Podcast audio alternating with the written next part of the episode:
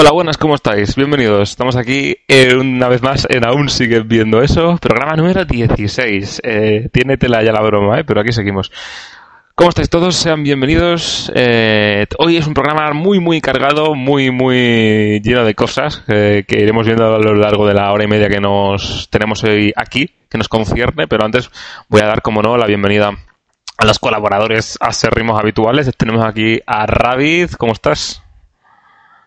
Hola, ¿qué tal a todos? Muy bien, estoy muy bien, con ganas de hablar de cosillas, y ya sabes a qué me refiero con oye. muchas cosas, sí, muchas cosas. También tenemos a Rank, ¿cómo estás? ¿Cómo lo llevas? Hola, buena, feliz prejueves y feliz Navidad. Encantada un día más. Pues nada, tenemos también aquí a, a Reggae. ¿Cómo estás? Hace mucho tiempo que no te veíamos en directo.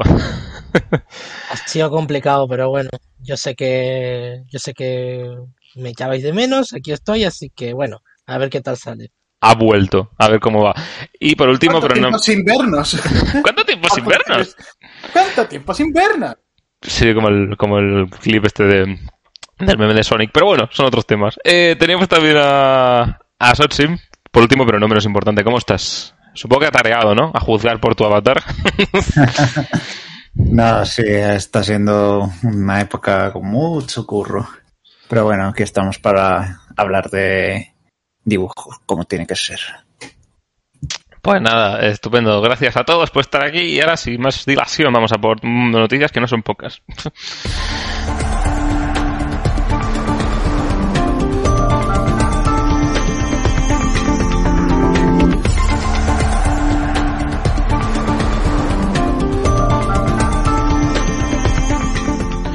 Pues vamos allá con las noticias que nos depara este, esta quincena que hemos estado fuera. Vamos a hablar, por ejemplo, de que Cartoon Network Studios revelan los nombres de los primeros nueve cortos de su nuevo programa, Cartoon Cartoons. Tras el reciente rebranding de Cartoon Network, el estudio de animación se propuso buscar nuevos talentos e ideas para sus próximas series originales, bajo los nuevos ideales de la cadena, de forma similar a como lo hizo Wata Cartoon en 1997, conocido en España con el nombre de Vaya un dibujo, quien nos presentó por primera vez el laboratorio de Dexter, las supernenas o Johnny Bravo, entre otras cosas, este proyecto apunta a buscar las próximas series originales de Cartoon Network con la intención de innovar en el arte de la narración, en animación, mostrar historias diversas y descubrir a nuevos creadores.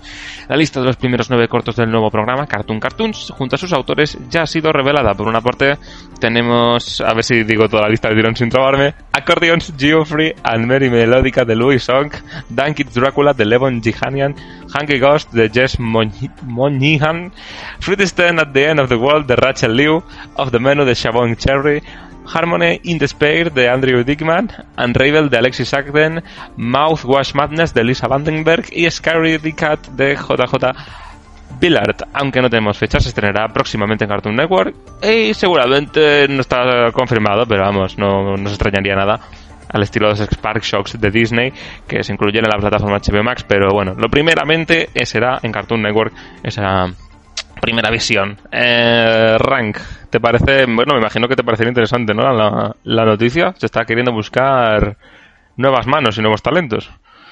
Claro, eso es lo interesante de esto, principalmente, que estamos conociendo a nuevos creadores. No necesariamente personas nuevas en la industria de la animación. Por ejemplo, Luison, a lo mejor suena que ha trabajado en eh, Somoso. Eh, y es realmente la única persona que conozco de la lista y estoy interesada en ver lo que hace. Eh, pero en general estoy interesada en ver los proyectos nuevos de Cartoon Network bajo la nueva marca, a ver cómo de diferentes son lo que ya teníamos antes. Bueno, pues para explorar cosillas nuevas, siempre vienen bien cosas originales, que no falten. Pues nada, estaremos atentos. Seguro que también, a ver si nos llegan por aquí, eh, si por Boeing o no sé, a ver qué, qué, nos, qué nos traen. Tenemos también más cosas, por ejemplo que la serie Harley Quinn, alta noticia esperada por muchos oyentes, eh, que debutará en España el 15 de diciembre a través de HBO Max con sus temporadas 1 y 2.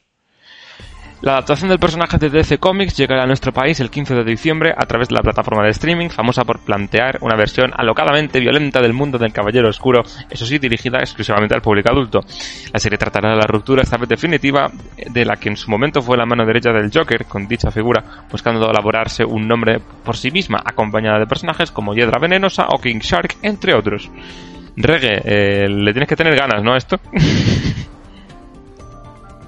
Pues sí, la verdad, porque yo de esta serie lo poco que he visto ha sido de, bueno, típico que te encuentras con el algoritmo de YouTube de escenas un poco sin contexto y la verdad es que mm, sí, las escenas que han visto han sido bastante, bastante cachondas, por decirlo de alguna manera.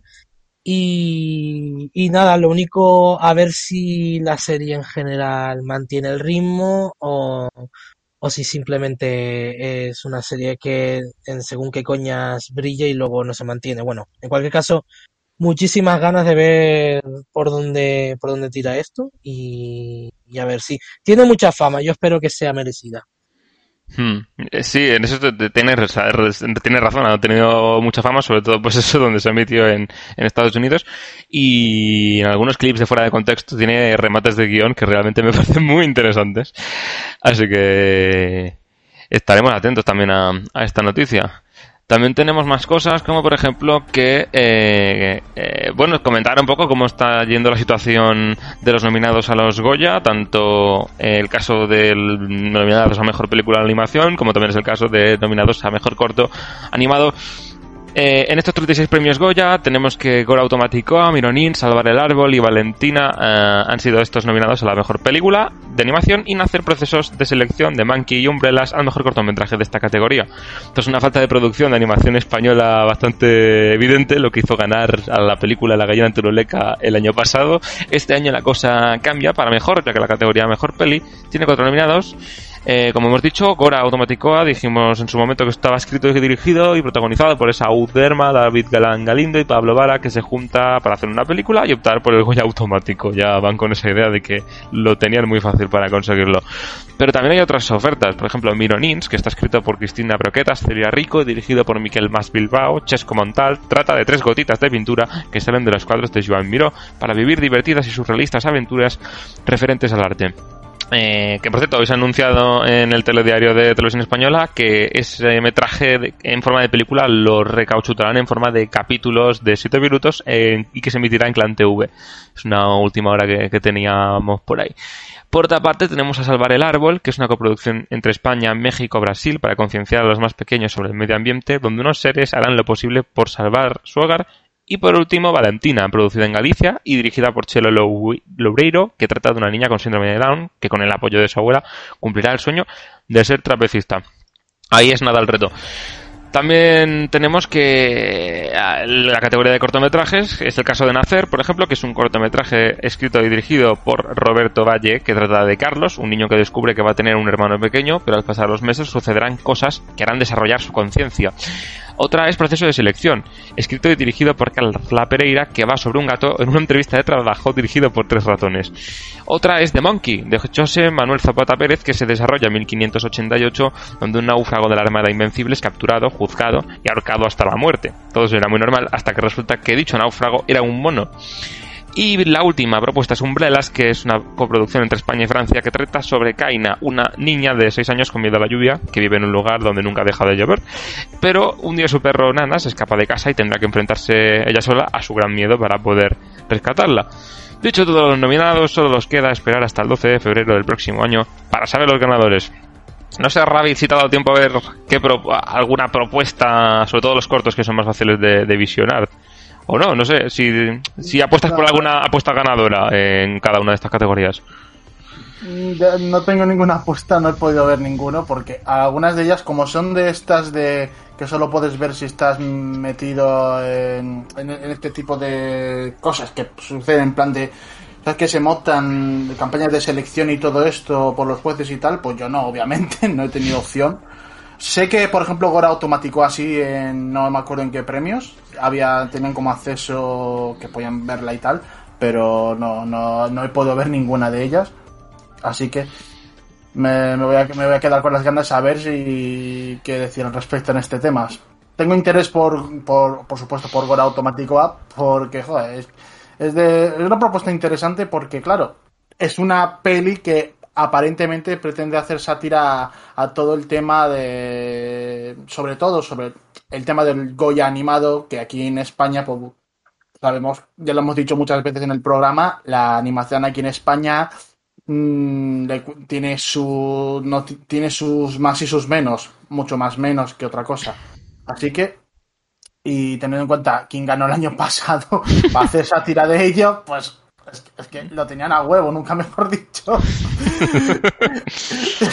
Hay que tener en cuenta una cosilla también que comentamos en su momento, que realmente de la que iba a ganar, o se daba por seguro que iba a ganar, iba a ser D'Artagnan y los tres mosqueperros, pero eh, algún fallo tuvo que haber en, en, esa entrada de la selección que no les dejaron entrar. Sí, porque eh... como era una coproducción, un poco raro porque como se produjo toda la película, no me acuerdo en, en dónde, si hacia otro país, no me acuerdo. Fue cuál. en la India, si no me equivoco no lo tomaban como una película española es como, joder, qué raro. ¿eh? como si no fuera la primera vez que se pasara. Pero bueno, no sé, cosas que nunca nunca sabremos. O sí, no sé. Quedaros 50 programas más y lo descubriremos. Ahí lo descubriremos. El próximo episodio. Pero bueno, eh, también tenemos más noticias. Eh, esta ya la última en destacadas, que tenemos que Hilda estrenará su película el 30 de diciembre y terminará tras su tercera temporada tenemos que, bueno, en, una nota agridulce, las aventuras animadas de esta niña de pelo azul e inmenso coraje parecen estar llegando a su fin. Sin embargo, la serie de Luke Pearson tendrá el privilegio de estrenar una película animada en Netflix antes de pasar a su última temporada, cosa que no muchas series animadas tienen el honor o la oportunidad de recibir. Hilda and the Mountain King será una película de 80 minutos y al igual que varios episodios de la serie, estará basada en una de las novelas gráficas del mismo Pearson. Retomando desde donde terminó la temporada 2, Hilda ha despertado en el cuerpo de un troll y ahora tendrá que encontrar la forma de recuperar su forma humana mientras lo aprende todo sobre la sociedad de los trolls, especialmente sus leyendas sobre un rey de la montaña. Finalmente, solo ella y sus seres queridos podrán impedir que estalle una guerra entre los trolls y los ciudadanos de Trollberg. Llegará a Netflix el 30 de diciembre. Con respecto a su tercera temporada, las noticias han llegado de la forma más disimulada y solo nos hemos enterado de que será la última temporada a través de una nota de prensa sobre cambios que la productora Silvergate Media ha efectuado en el equipo, aunque lo más probable es que siga el ejemplo de sus predecesoras y que solo tenga 13 episodios de 20 minutos. Esperaremos para ver si en 2022 nos aguarda alguna sorpresilla final. Eh, tengo entendido que eres un, un fan acérrimo de, de, Hilda y que te gusta mucho. Eh, tienes, me imagino que tendrás expectativas, ¿no? Sobre la película.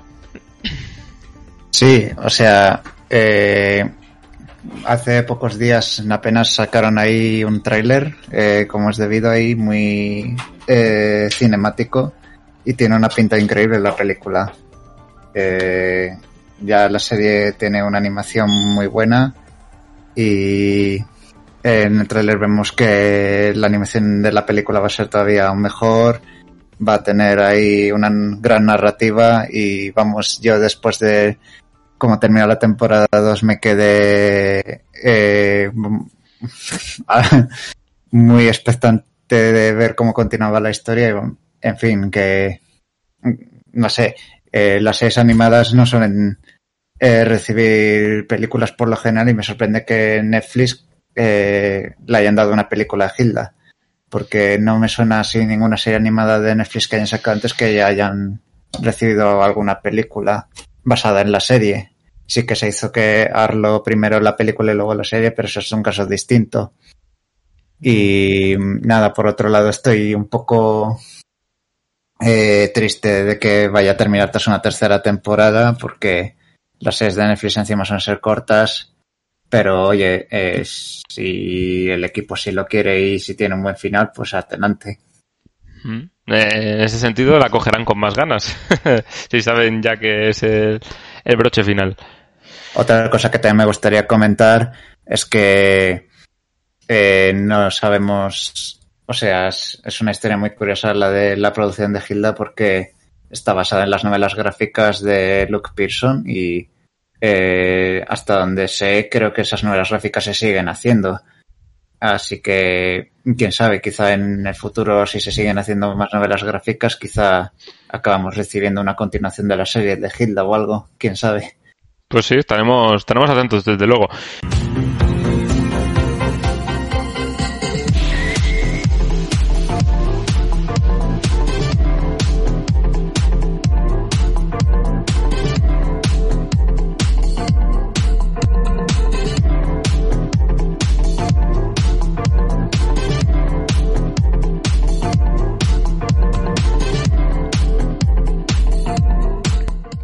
Tenemos que tenemos que tenemos en la mesa. Tenemos, por ejemplo, que eh, en clave española la divertidísima serie de cortos creada por Rafillo, querida Conchi, ha ganado el premio a mejor piloto de serie 2021 en la octava edición del Serializados Fest.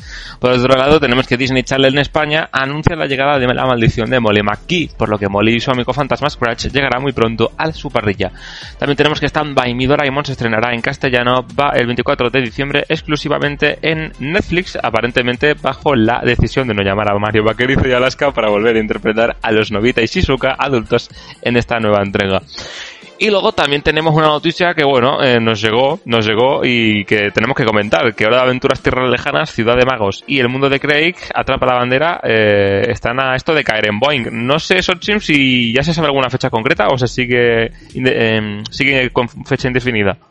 Eh, habrá nuevos episodios del Mundo de Craig el domingo 12 eh, van a hacer una maratón de episodios de invierno que todavía faltaban por emitir de la temporada 3, pero el especial de Atrapa la Bandera todavía no tiene fecha. Quizá sea, quizá, quizá, eh, y repito otra vez, quizá llegue la semana que viene.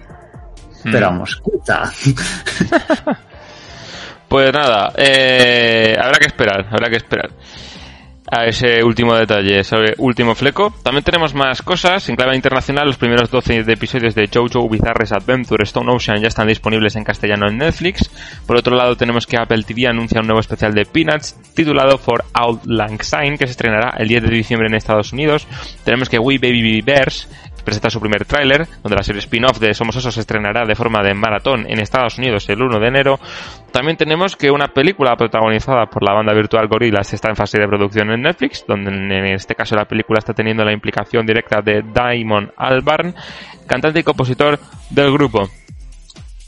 Por otro lado, tenemos que Disney le da luz verde a Hayley's on It, una serie de David Bunch y Nick Stanton prevista para 2023, en la cual eh, su protagonista es un adolescente que tendrá que salvar el mundo enfrentándose a sus miedos. Tenemos que la franquicia de películas Trolls de DreamWorks tendrá una tercera entrega que llegará a los cines americanos el 17 de noviembre de 2023. Por otra parte, yéndonos a, Oriente, el manga Spy eh, X Family tendrá una adaptación eh, al anime que llegará en 2022 a Crunchyroll en simulcast. Netflix ha confirmado que la segunda temporada de Arcane, serie animada de éxito basada en el mundo de League of Legends, se encuentra en producción. También nos llega que con ese episodio 1000 de One Piece se ha anunciado, coincidiendo con este episodio, una nueva película en la gran saga de piratas. One Piece Film Red saldrá el 6 de agosto de 2022 en Japón y estará dirigida por Goro Taniguchi. Otra de las noticias buenas para que nos llegan desde Reino Unido para esta comunidad es que la BBC se ha comprometido a triplicar su gasto en animación para el target de niños de 7 a 12 años. La nueva política fue anunciada por Patricia Hidalgo, directora de BBC Children's and Education en el Festival de Animación que se hizo hace un par de semanas en Manchester. Por último, Cartoon Network cancela los Funchis tras tres temporadas, lo anunció eh, su creador Stephen P. Neary en su cuenta de Twitter. Y por último, mentira cochina, porque me faltaban unas noticias de última hora que no añadí, pero las tengo acá. Las tengo acá, eh. Lo juro por la, por la mama. Están por aquí. Están por aquí. ¿Dónde están? Están por aquí. Están por aquí. Esto da para ver, ¿eh? Están por aquí. Lo juro por Dieguito Maradona. Sí, ¿no? ¿Dónde está? Pero si las tenía puestas en un... Ah, aquí, ¿eh? ¿eh? No se me escapan a mí las cosas. Eh, tras su positiva recepción en el Festival de Cannes de este verano, la película ¿Dónde está Anna Frank?, dirigida por Ari Folman, llegará a ver próximamente a cines españoles a manos de Vertigo Films. También tenemos que Illumination saca su Canta 2, al igual que su precuela presenta su tráiler final y fecha de estreno en cines, pues el 22 de diciembre. Y ahora sí por último, la famosa serie The Voice tendrá un spin-off animado de 8 episodios llamado The Voice Diabolical que se estrenará en 2022.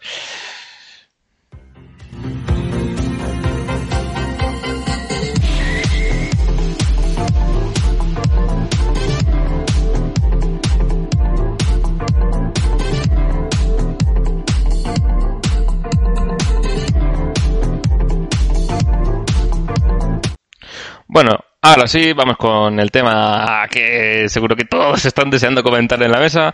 Y es que tenemos una tertulia eh, bastante interesante. En este caso nos tenemos que remontar a un conflicto que está habiendo en estos momentos eh, en Estados Unidos. Está siendo una de las situaciones más comentadas en el gremio. ¿Y eh, de qué va la historia? Pues bueno, como algunos sabrán, algunos expertos, ¿no?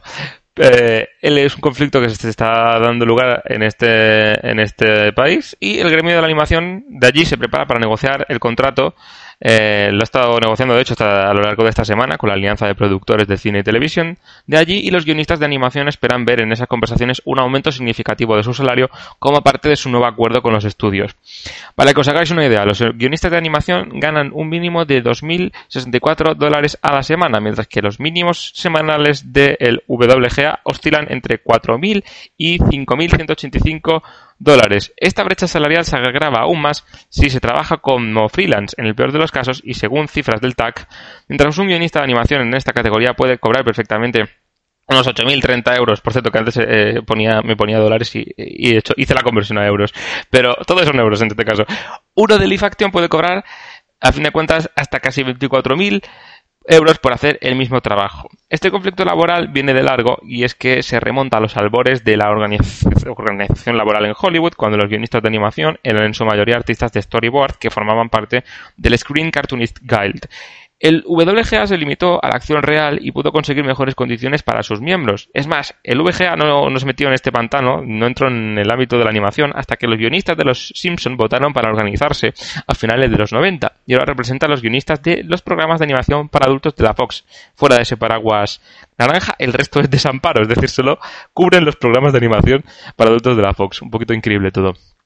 Eh, a otra serie de cosas, ha habido revistas muy conocidas allí, como la revista Variety, que ha hablado con guionistas del gremio, como Colin Evanson, que es habitual, guionista habitual del reboot de Pataventuras, que lo califica de ser un secreto extraño y sucio en la industria eh, y para la industria en la cual trabaja, teniendo, la sensación de que mientras ella va a tener que estar alquilando un apartamento hasta el fin de los tiempos, sus amigos de Acción Real van a disfrutar de una tranquila jubilación en una casa ya comprada. Uno de los problemas de este conflicto eh, que se haya cronificado en el tiempo es que los guionistas de animación representan menos del 10% del gremio de animación eh, en, en este país, por lo que es difícil amenazar a los estudios con que todo el gremio hará huelga en nombre de los guionistas. Los oyentes se preguntarán qué se ha producido en el sector para que esa reclamación se haya producido ahora y no antes. Pues varios guionistas afirman que el hecho de que la burbuja de tensión haya explotado es que es el hecho de que la producción real se paralizó durante varios meses durante la época del confinamiento del coronavirus, mientras que el trabajo de animación continúa manteniendo a las grandes compañías a flote gracias al esfuerzo de sus equipos.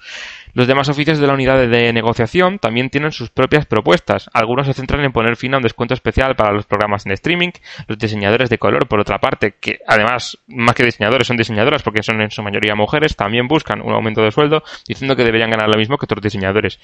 En resumidas cuentas, la precariedad, la abusividad y la desigualdad no parecen ser solo cosa de los animes, del imperio animado oriental, que esas sí que son prácticas más conocidas. Y después de explicar todo este embrollo, para que todos los oyentes estén en situación, no sé qué pensáis de esta movida en la mesa. Eh, así que abrimos los micrófonos, abrimos las líneas, como si fuera el tarot. Y no sé, ¿quién prefiere hablar del tema? A alguien que tenga muchas ganas de hablar? ¿O elijo yo? Venga, Regue, adelante. Hostias, pillado. Eh, pues a ver, pues con respecto al tema este en cuestión, eh, a ver, es que eso has, has terminado ahora diciendo lo de lo de que la precariedad, la posibilidad que no solo cosa del Imperio Animado Oriental. A ver, y esto que está saliendo ahora es, es solo una de las cosas que, que no sabemos. O sea, una de las cosas que sabemos ahora, pero que a saber cuántas no nos quedan por saber y si las llegaremos mm. a saber. Porque es que esto ha sido así, por desgracia, ha sido así toda la vida. Em, poco a poco parece que se van dando avances, pero lo dicho, o sea, todo me parece, pues, ¿qué voy a decir? Bastante lamentable de que al fin y al cabo tú estás trabajando eh, en un texto y que se tenga que que se, que, se tenga que coger eso por clase, eh, no me sale la palabra. Bueno, que se tenga que clasificar según para qué va dirigido ese texto y ya cobre más o menos, es que es como no tiene ningún sentido, pero bueno. Pues sí, la verdad es que yo, ¿qué es eso? Aquí se puede hacer un debate sobre qué puede fallar, qué no puede fallar, pero bueno, tiene pinta de que tampoco nos están pidiendo a Torre Eiffel, le están pidiendo mejores derechos.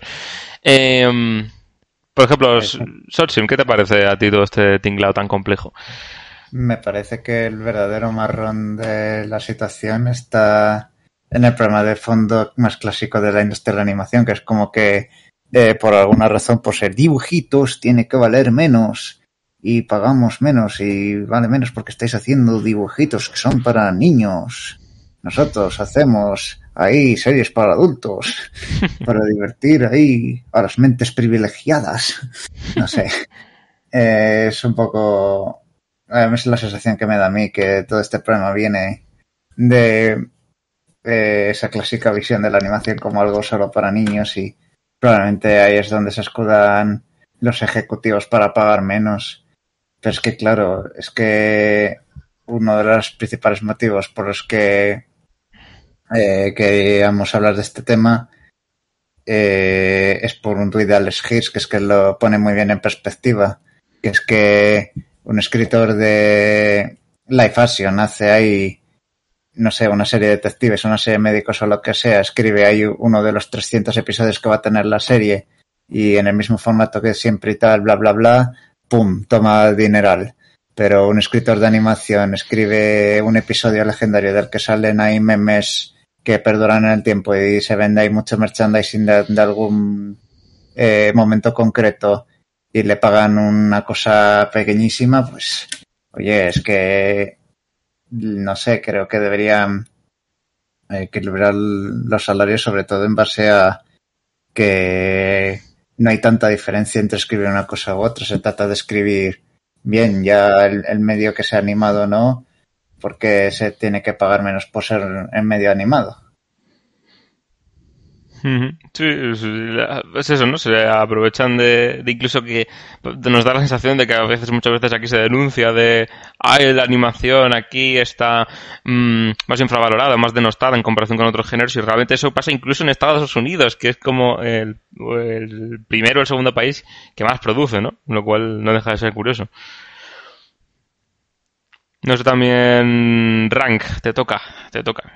Que te, tengo muchas ganas de escucharte, la verdad. Eh, eh, a ver, por partes. Esto es un debate complicado. Em, hemos usado varias veces nosotros y varias personas de Twitter la comparación con lo que gana una persona que trabaja en el guion de, un, de una serie de live action porque es lo más cercano que tenemos para compararlo, ¿no? Para, para ver lo ridículo de esa brecha entre un trabajo que es prácticamente idéntico, que requiere el mismo tipo de esfuerzo y dedicación y que crea obras igualmente, que, que perduran igualmente en el tiempo, que son importantes para sacar adelante el entretenimiento. Eh, no viene tanto a echar en cara que exista esa diferencia respecto a la live action, sino como lo que están ganando en live action es lo normal. ¿Sabes? Eh, lo que queremos es estar a, ese nivel normal, como mínimo, como mínimo, que tampoco voy a dar por hecho que todos los guionistas de Life Action ganan muchísimo dinero, no lo creo. Pero bueno, que, ese, que, que la brecha es bestial, es más de la mitad, más del doble, quiero decir, ¿sabes? Y bueno, pones sobre la mesa, pues eso, lo ridículo de esta brecha, porque eh, ya se habla mucho de lo de ningunear la animación, porque como es algo de crío, dentro de la mentalidad de que la animación es para niños y niñas chiquititos, se da por hecho que el contenido que va para ellos de siempre, se da por hecho que tiene que ser más barato, que tiene que ser de peor calidad, que no se le pone el mismo esfuerzo, no se le pone el mismo tiempo. Y eso obviamente ya es una mentalidad muy desfasada para el tipo de contenido animado que estamos recibiendo. Y bueno, eh, todo esto también viene, hablando de desfase, de lo desfasada que está pues todo el tema de, los convenios y salariales en Estados Unidos, que es algo bestial. Tienen la mitad de las cosas muy atrasadas, ¿vale? De hecho, aquí eh, los sindicatos pueden tener su mala fama en algunas zonas de trabajo, en algunos sectores, pero es que en Estados Unidos hablar de sindicatos es... Eh, es un tema delicado, ¿vale? Es, eh, ¿Cómo se me ha ido la palabra? Eh, ¡Comunistas! comunista. no, no, no, no era eso. Pero vamos a quedarnos con eso. Iba a decir hereje, herejía, ¿no? Eh, em, sí que eh, hace, hace poquito eh, se publicó en Twitter, eh, de nuestro, en Twitter de Asme, un vídeo que me encanta, una escenita de OK que yo, eh, eh, que sale el villano viendo cómo sus robots forman un sindicato y se pone como, ¿cómo están formando un sindicato? Y se, y se vuelve loco.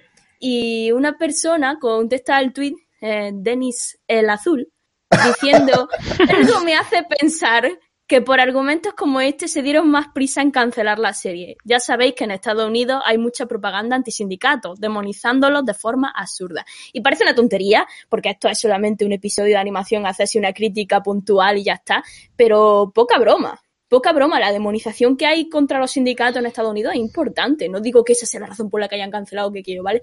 Hay otras razones, pero que mm, que podría perfectamente haberse ganado enemigos con ese tipo de escenas, la serie, ¿sabes? En, Mm. en los rangos más altos. Y bueno, ya dejo de hablar. Espera, tranquilo, Chodo, ya termino. Eh, No, tranqui, tranqui, tranqui.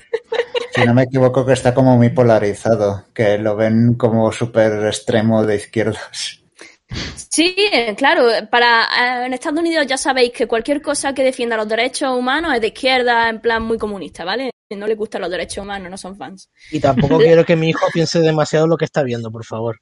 No, por favor, no. Yo solo quiero que el niño se quede babeando delante de la tele un rato, no diga nada, no me moleste. Dale pa. realmente.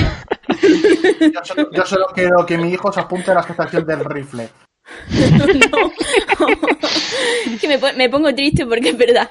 Pero bueno, América. eso. Que la pandemia, es verdad que la pandemia ha puesto mucho en valor, lo- como habéis dicho ya, eh, lo que es la- lo que hace la animación sacando adelante el entretenimiento, porque es básicamente lo que ha estado sosteniendo, sosteniéndonos en pandemia. Y, doy, por ejemplo, el caso de Amphibia, que Matt Bradley ha comentado en Twitter varias veces y en entrevistas que sacar la serie en pandemia fue horrible. Fue horrible, fue un trabajazo y ad- adecuarse a ese tipo de trabajo. Y pienso, eh, y aún así reciben la- los méritos y el sueldo que, me- que reciben en comparación a compañeros live action, eso me da mucha rabia. Y bueno, pues esto es un tema también que tiene mucha base social, además de política. Eh, perspectiva social que se tiene respecto a la animación. Y como para terminar, un ejemplo para poner en, en perspectiva esto, me gustaría, sin decir nombre ni nada, hablar de un comentario de un crítico de YouTube hace poco sobre Arcane, que, da atención a la frase, dijo que Arcane era una serie con, eh, con la calidad, era una serie, era un una buena inversión de Netflix porque tenía la calidad de una serie live action con el presupuesto de una serie de animación. Lo cual es una burrada, porque normalmente las series de animación son bastante caras de producir, pero bueno, para que Sí. veáis la ignorancia que hay alrededor de la animación, sin que este tío ha dicho lo que ha dicho, sin ninguna mala intención, ¿sabes? Simplemente porque no ha investigado y ya está. Y, y te pone, pone en perspectiva el problema que hay social de perspectiva sobre la animación, que al final siempre acaba afectando a este tipo de debates salariales. Sí, sí. Y bueno, Sí, no, no, sí, sí, como siempre, siempre, siempre certera. y siempre muy bien argumentado. Em, me falta Radict, si no me equivoco. Si no me equivoco. Yo. Pues venga, adelante. Mi opinión se resumen en comunismo, nada.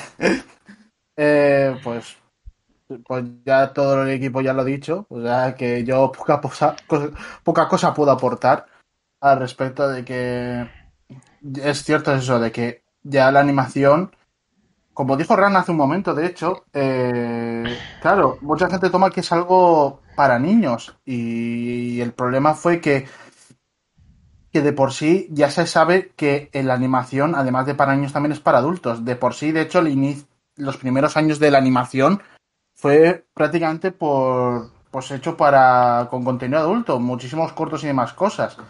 Los hermanos Fleischer y tal, por ejemplo. Y luego los Looney Tunes, que, que dime vosotros que los Looney Tunes son para niños, dirán, ahora sí, pero hace años el contenido que había en los Looney Tunes, que eso muchas veces lo emiten en horario infantil. O sea, Hmm. y luego ya tenemos lo de ese, esa idea de que es para niños que se lleva arraigándose desde el desde que vino Hanna Barbera y demás a invadirnos la televisión, las televisiones y tal. Y, los 90 fueron, fueron una época muy grande y creo que mucha gente todavía no se ha dado cuenta de ese detalle. Que los 90 ha sido una época muy tocha para la animación porque gracias a ello es lo que tenemos ahora. Si no fuese por los 90, básicamente, si no fuesen por todos esos creativos que, y toda esa gente que quiso dar una mano a que se produjese animación, hoy en día no tendríamos nada de lo que tenemos hoy en día. O sea, literalmente ni siquiera existiría este programa. O sea, directamente. O sea que hay que tener mucho en cuenta eso, porque la. Claro, quieren tener más derechos y la animación desde, desde siempre ha sido bastante criticada. Porque, por eso, por ser coche algo para niños y no merecen tener los mismos derechos que los escritores. Y es como, esto, esto, esto es, me parece una guerra bastante absurda porque da igual una forma u otra, sois compañeros y tenéis que apoyaros mutuamente. Incluso hay escritores de imagen real que han escrito para animación, o sea, o sea, mismamente, eh, o sea, Dan Harmon, el que es, por ejemplo, el creador de Community, es, el, es el creador de Ricky Morty, uno de los creadores. Hmm. O sea, o sea que no tiene sentido que se tenga que decir esas tonterías. En plan, no merece la pena dar derechos a los guionistas de animación, pese a que los guionistas de animación, al igual que los de live action, pues es eso, son, son, lo mismo, prácticamente, o sea, son casi indistinguibles. O sea que, o sea que lo mejor que se tiene que hacer en estos casos es, por supuesto, ofrecer los mismos derechos o incluso mejores a, ambos bandos para que se sientan a gusto. O sea, lo importante es eso. Y, la, y, que de una maldita vez se dé más espacio a la animación y no se quede en algo para niños. Porque ya se ha demostrado muchísimas veces que se puede hacer animación para adultos y que se puede hacer de calidad y que no tiene que ser algo de simplemente cálculo pedopis. Hmm. En ese sentido, claro, ¿cómo? Porque hablamos un poco de, lo que estamos diciendo, ¿no? Mm, no todo el rato, pero sí diciendo, bueno, sí, realmente hay que tener estas peticiones y realmente esta gente tiene razón. Aunque es verdad que, claro, toda equiparación salarial, entiendo yo, eh, o sea, había una postura que hacía un poco de abogado del diablo. Lo que pasa es que no sé exactamente quién era, no, lo recuerdo exactamente. Pero trabajaba de Liz Faction. Era como el puesto contrario, representando la parte contraria. Y decía que, claro, eh, que para haber una equiparación salarial eh, se le tendría que rebajar eh, el sueldo a los de Leaf Action para justamente ese dinero que vaya a esos animadores. Es una postura que, que muchos de ellos tienen en ese sentido y por eso están en contra porque, a ver, la solución fácil realmente sería cobrarle a uno igual o sea, cobrarle a un trabajador que trabaja de guionista de animación, cobra, hacerle que, mm, darle el mismo dinero que cobra uno de live action. Eh, exactamente igual. No. Equiparación no significa cogerle al que más tiene y ¿sabes lo que te digo? Realmente es un problema muy complejo porque evidentemente la, postura de la industria siempre va a ser, oye, mira, yo tengo un presupuesto, eh, dividiroslo como queráis. Eh, siempre desde, entonces ha habido una postura, esa postura interesada de, bueno, vale, los de live action, por lo que sea, por, lo, por, por, por viejismo, porque convencionalismos, quiero que cobréis más, porque sois eh, los que tienen el 90% del pastel en ese eh, grupo de sindical y vais a mandar vosotros, entonces pues Ahora mm, creo que la única cosa que puede proponer eh, así a lo loco este, este sindicato, que engloba toda la industria de guionistas, eh, dirá, ah, bueno, ¿queréis el sueldo igual? Vale, perfecto, pues ahora le voy a quitar a los de Live Action y entonces quedaréis empatados, pero eso tampoco entiendo que mm, no sea justo para los de Live Action, ¿no? Eh, es muy chungo todo lo que no sea pasar por, por dar más dinero. Eh, o sea, que uno de Live Action cobre igual que está cobrando ahora. o sea, al revés, que uno de animación cobre lo mismo que está cobrando ahora uno de Live Action. Mm, yo creo que cualquier otra cosa, los trabajadores de tanto de un bando como por otro no se van a conformar. Chowder, esta es la, mm, la práctica más vieja de la empresa hmm. para contrarrestar huelgas, protestas, es poner a trabajadores contra otros trabajadores. Yo que es obvio y lo sabemos todos aquí, que en ningún momento durante esta campaña eh, los escritores de, y trabajadores de animación han pedido que se equiparen los sueldos para que, que parte del, del, presupuesto que se les da a los guionistas de la F-Action pase a ser su presupuesto. No, no creo que nadie está pidiendo eso. No, no, no, no, estoy, no, no, no, estoy diciendo que no se pida, estoy diciendo que es una solución que podría emprender este sindicato para tratar de solucionar el problema que no es la solución. O sea, no he dicho en ningún momento que los trabajadores de animación quieran eso. Los trabajadores de animación simplemente quieren tener unas mejores condiciones por su trabajo. Simplemente. Creo que te he entendido, creo que te he entendido. Pero vamos, que eso, que, que es una burrada proponer eso, no en ningún momento. Eh, esa es una solución. No, no, desde luego. No, conseguir derechos para una para trabajadores no pasa por quitarle derechos a otros trabajadores. Sí, sí, estoy completamente de acuerdo. Por eso digo que la postura de el que lleve el sindicato, a ver, es fácil, pero a la vez tiene que ser complicada, porque mm, yo entiendo que no, pero bueno, para eso están, ¿no? Las negociaciones. Nadie, nadie dijo que fuera fácil negociar con los, con los malvados, que en este caso es la estructura carca de que lleva al sindicato ahora mismo, porque es una, como hemos dicho al principio de la pieza, es una estructura que lleva desde los 90 y un poco más para allá, que de hecho no, no, va un poco sobre el mismo tema, pero no sobre guionistas. Salía el otro día en, un tuit de Cartoon Brew de que eh, hay un actor de voz en, de los Looney Tunes que le pagaban una mierda y hacía voces importantes. o sea que, precisamente. a una, una figura tan icónica como fue Mel Blanc, ¿sabes? Claro. O sea, imagínate. Por eso te digo. O sea, y justamente era por algo parecido, porque lo encasquetaron bajo otro tipo de contrato y tal para pagarle menos en otro tipo de estamento que realmente él no estaba en ese estado, o sea, estaba en ese estamento pero no estaba desempeñando ese puesto. O sea que es una locura lo que se puede llegar a precarizar en Hollywood y es una cosa que lleva pasando muchísimos años en ese caso de la animación. Sí. Eh, a mí me gustaría continuar también un poco la tertulia con, por un comentario que nos ha llegado por el chat de la transmisión. Sí, de, de que dice que tampoco hace falta irse al extranjero, que los en España los animadores tampoco están para tirar cohetes y que hay estudios incluso que obligan a sus empleados a estar como autónomos. Totalmente de acuerdo. es que de hecho lo tenía fijado para no perderlo. eh, eso, sí, sigue, sigue, eso sí, perdón. Nada, quería decir que eh, en mi opinión está bien que salga adelante este tipo de eh, debates, incluso aunque venga de Estados Unidos, que están entre comillas, mejor porque anima a visibilizar cómo está la situación eh, aún peor incluso en otros países, entre ellos España. Hmm. Sí, totalmente. Da que, da, en ese sentido da, que pensar. Que es, es cierto el comentario. Que claro, estamos enfocándolo con ese enfocamiento de Estados Unidos, pero es verdad que igual para otros programas podemos ver cómo está la situación, pero bueno, es como tú dices. Eh, si ellos están con estas desigualdades. No me quiero hacer una idea de cómo se están en otros sitios como es el caso de nuestro país. No hace falta ser muy lejos, ¿no? No sé si ibas a decir tu rank algo. Yo lo único que iba a decir era que en España el problema es más profundo todavía. Ya no, ya no se trata solamente de que estén mal pagando a los trabajadores, que totalmente, sino que no hay una, no hay un interés en incentivar esa industria, mientras que en Estados Unidos digamos que está muy desarrollada la industria de la animación. Entonces ya estamos un escalón aún más bajo y el debate se vuelve más profundo. Pero sí, eh, eh, es obvio que no hay que irse al extranjero. es que eso sí que puede ser un tema mucho más complicado, porque aquí directamente no sé si se podría hablar de industria. Obviamente hay estudios en España, pero uff. Industria como concepto abstracto, ¿no? Industria como concepto abstracto, no sé yo.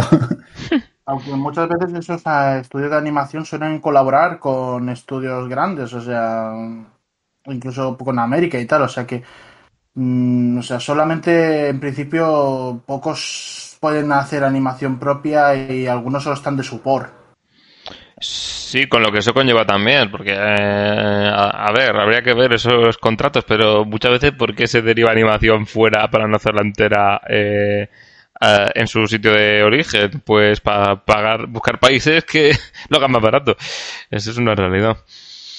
Vamos, aquí hay mucho talento, ¿eh? Sí, sí, no, eso desde luego. Que no se confunda la gente. Claro, Es claro. que el- la no cantidad otra. de talento, la cantidad de talento que está saliendo ahora, sobre todo de nuevas generaciones, para posibles proyectos animados aquí en España y lo que se está perdiendo, porque se van fuera.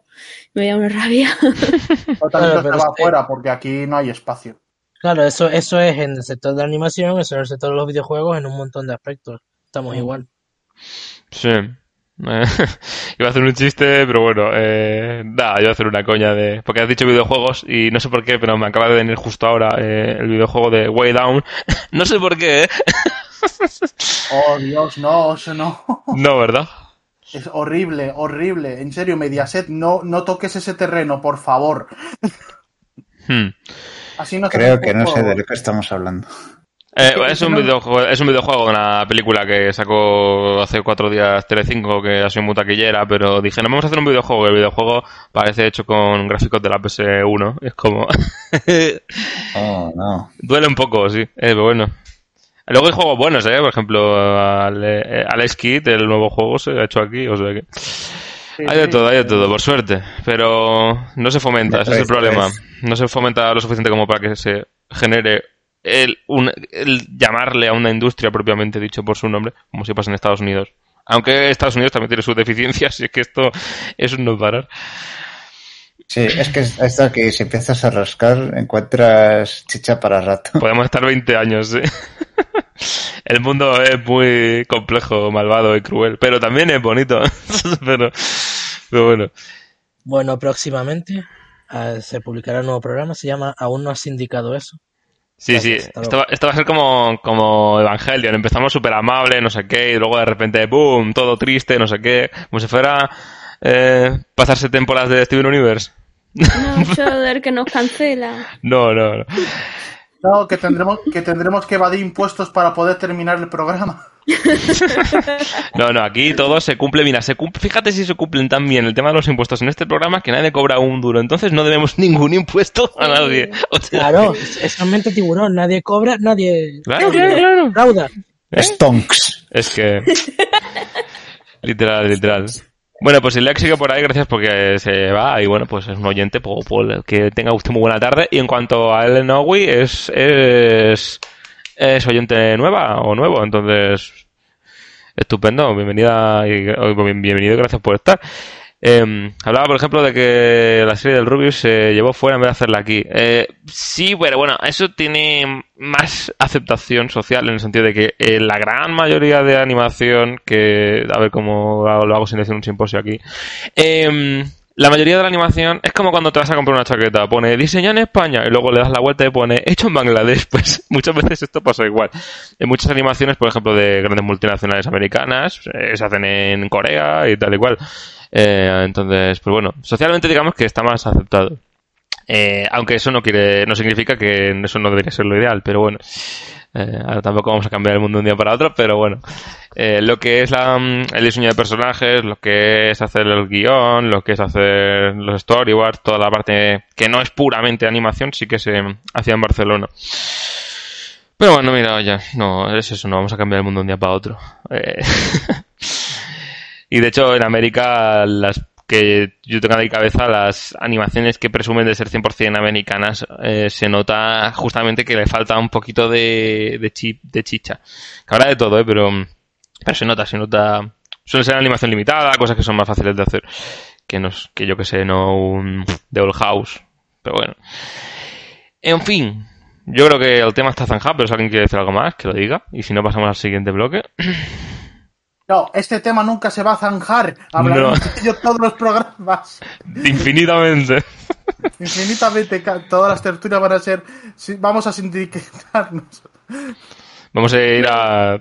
Sí, sí, de- Nada, que, eh, que realmente de aquí podemos hacer poco, pero por si os interesa el tema, está el hashtag de New Deal for Animation, que Es es el verdad. hashtag que han intentado poner aquí de.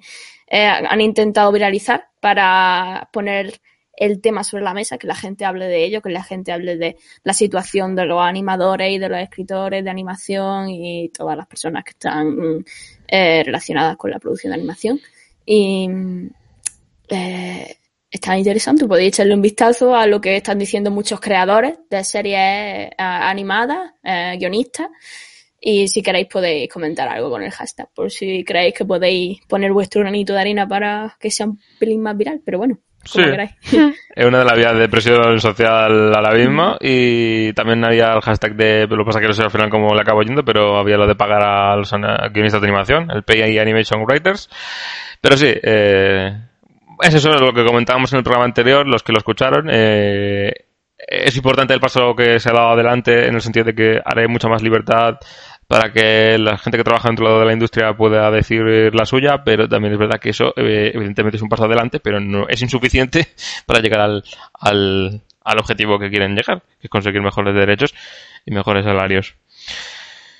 Pues nada, muchas gracias por esta tertulia tan maravillosa. Ahora sí, hacemos una pausita para la publi y volvemos con el siguiente tema, que el siguiente tema será eh, poniendo cifras a la animación europea. ¿eh? Eh, justo que queríais que nos lleváramos el terreno ahora. Aquí, como los animaniacos, hablamos de todos los países. ahora es turno de la animación europea, pero antes una pausa para publi. Y no sin antes, porque me, me encanta el vídeo que ha puesto Solsin para promocionar el programa, que es lo de la secuencia de OK Cao, que la tengo por aquí, de los sindicatos. Así que nada, disfrútenlo. ¿Pero qué hacen? Si no fuera imposible, diría que están formando un sindicato. ¡Ernesto! ¡Vete a aprender a pinchar a otra parte! Trabajadores organizándose, movilizándose, siendo conscientes de su valor. ¡De eso nada, monada! Porque las caras son tan graciosas de Boxman, tío. Es la cosa más graciosa que, he visto en mi vida, tío. Los objetos que pone Boxman. pues nada, chicos. Nosotros nos vemos enseguidita. Y nada, que ahora volvemos.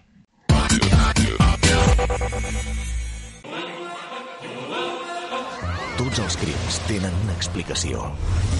Sempre hi una pista amagada o un gest que delata l'assassí. És un assassinat planejat. Però cal fer la pregunta correcta. Buscar el lloc adequat. Tenir una habilitat especial. Sang de detectiu. I jo no acostumo a fallar. Mai. Detectiu Conan. Dissabte i diumenge al K3.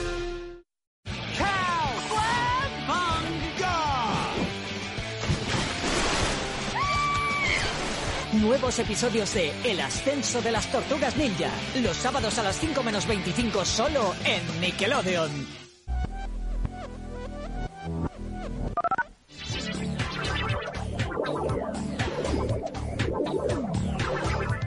Alerta.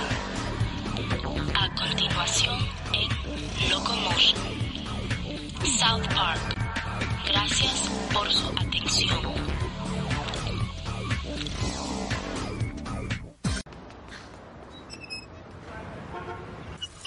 Es ruido. Eso es ruido. Esto es ruido. Esto es ruido. Eso también es ruido. Yo hago música.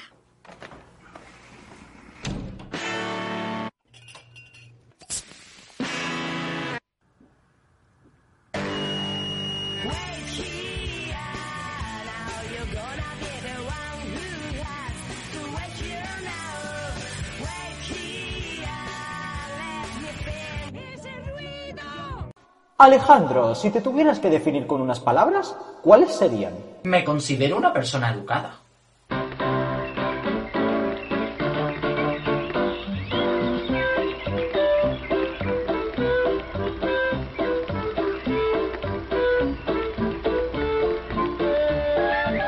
Llame y llévese a Alejandro con todo lo que aparece en pantalla.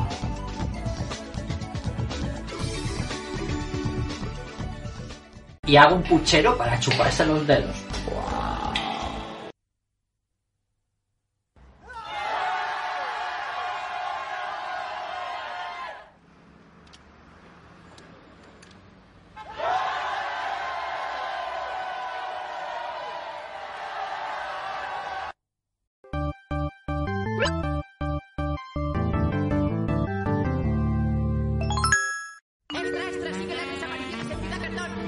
Lata de atún no podía borrar aquel recuerdo de su memoria.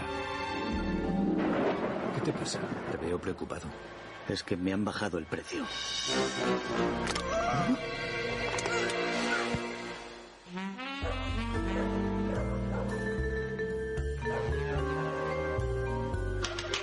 Sabía que nadie estaría a salvo mientras durara el 20 aniversario de día. Me temo que esto es solo el comienzo.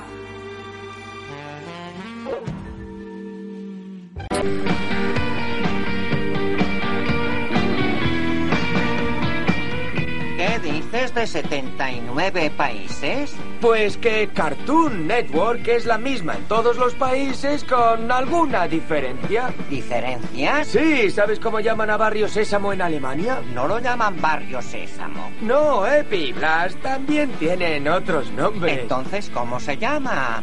Barrio Strasse Salchichov.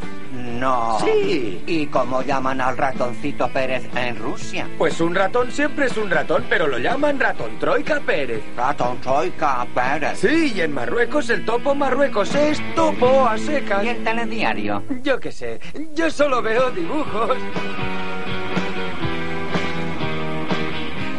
Hemos llegado. Tengo la piel de gallina. Sí.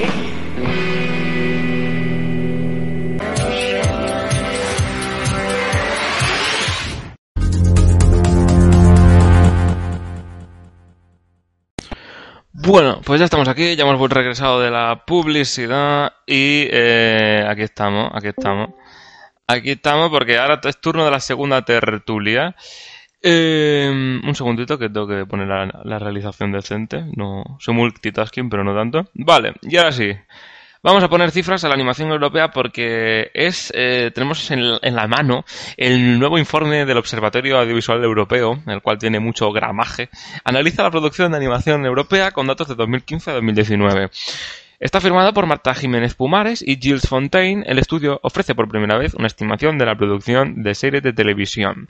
Entre 2015 y 2019 se han producido en Europa una media de 55 largometrajes de animación al año, siendo un 37% de ellas coproducciones. Francia, Rusia y Alemania son los principales países europeos productores de cine de animación. El informe destaca la importancia de la exportación, dado en torno, que en torno a dos tercios de las entradas vendidas proceden de un país vendido al principal país productor, siendo, oh sorpresa, China el primer mercado no europeo eh, al cual van a parar los largometrajes europeos animados.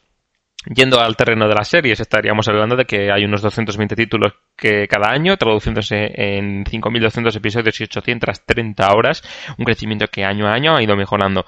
Francia y Reino Unido son, con gran ventaja, los principales países europeos productores de animación para televisión, siguiéndoles España, Alemania e Italia. Así que bueno, podemos decir que España está en el podio 3. Eh, bueno, está bien, ¿no? Demasiado bien está para pa cómo podría estar. Alemania e Italia conforman este top 5. En el caso de las coproducciones están muy presentes también con un 36% de todas las horas de, un 36% de todas las horas de animación televisiva están producidas entre dos o más países. En este sentido, la producción europea de animación presenta un porcentaje más elevado que el de la ficción de imagen real. El peso de la animación es significativamente alto en los catálogos televisivos de los servicios bajo demanda. El 22% de los títulos son series o TV movies de animación, contando con que un título equivale a una película o una temporada, eh, siendo el porcentaje significativamente más bajo que el de imagen real.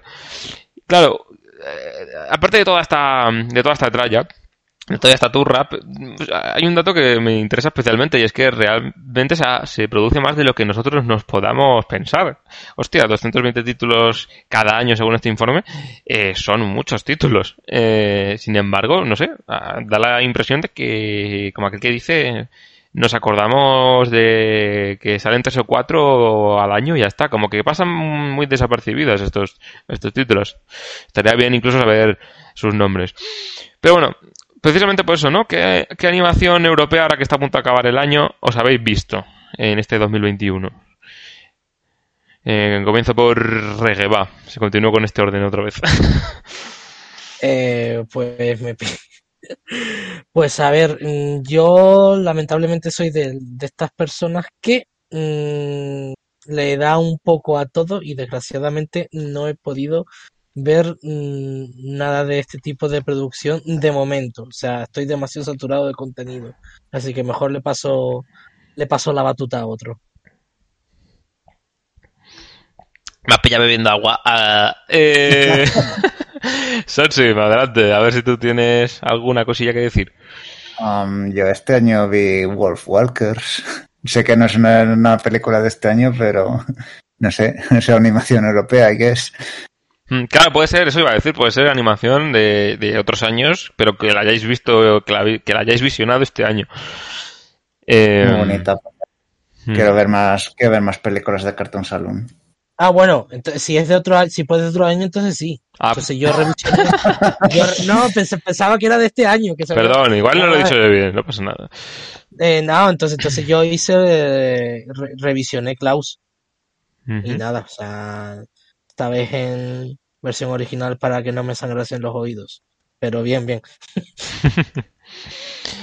Pues nada, eh, no sé, Rank, ¿tú te has visto alguna cosa de animación europea en lo que llamamos 2021? sea o no de ese año. Espera, perdona, es que estoy intentando que no parezca una muerta. Ah, ah, sí. No pasa nada. Es difícil, es difícil con lo blanca que soy. Pero bueno, que eh, yo sobre todo soy una fanática de las películas de Cartoon Saloon. Sé, soy poco original, aquí ya lo han dicho, pero bueno, me encantan. Y bueno, Wolf Walkers fue la única, la última que me vi y de las mejorcitas del estudio. Me encanta ese estudio, lo que hace con, con la animación, me encanta. Y me da rabia que no más gente hable de ello. Y bueno, estoy atenta a la producción esta. Salió el trailer hace poco y ¿cómo se llamaba? ¿Cómo se llamaba la productora? ¿Cama? Eh, lo mismo que hicieron Wafu. Ah, sí, Ankama, Ankama, sí, y, sí. y están haciendo ahora una, una película que tiene una pintaza impresionante, que es la chica esta que eh, se cría entre dragones. Y, y esa me la voy a comer con patatas, seguro. Me gustan ese tipo de películas y, y sé que los franceses tienen mucha. tienen tienen fama de poder hacer cosas chulas con, eh, con ideas fantásticas en animación y eso. Ahora que lo recuerdo, también una de las breves que dimos antes, la película está de Buscando a Ana Frank, esa también es animación europea, por si Esa también me la quiero ver. podría llamar la atención. Hmm. Eh, por cierto, que la película se llama Princess Dragon y le estaba buscando aquí para que la gente que nos siga por imagen pues, pues tenga una referencia mínima de cómo tira la cosa. Pero aquí está. A mí la verdad es que me sorprendió también el, el tráiler en sí y tal, o sea que me parece una idea original. Así que nada, a ver qué, qué tienen. Se ve tu puntero de guaco. Es verdad, sí, tengo un puntero de guaco un- y un bocadillo al mismo tiempo. eh, Porque se lo quiere comer y no puede.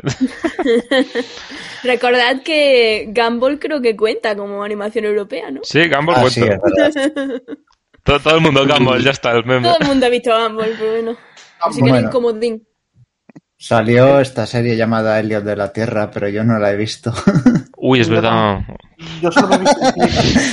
Me he visto un clip y no pintaba mal, pero una pena que parece que no va ya a continuar. ¿Ya de entrada no va a continuar? Joder. qué, No, poca- no, qué poco tiempo, ¿no? Le dan a las El cosas. creador de la serie abandonó, eh, abandonó la producción ya finalizando la primera temporada y no se sabe si va a continuar o nada. Qué raro eso. Normalmente no, no se suelen ir tan rápido.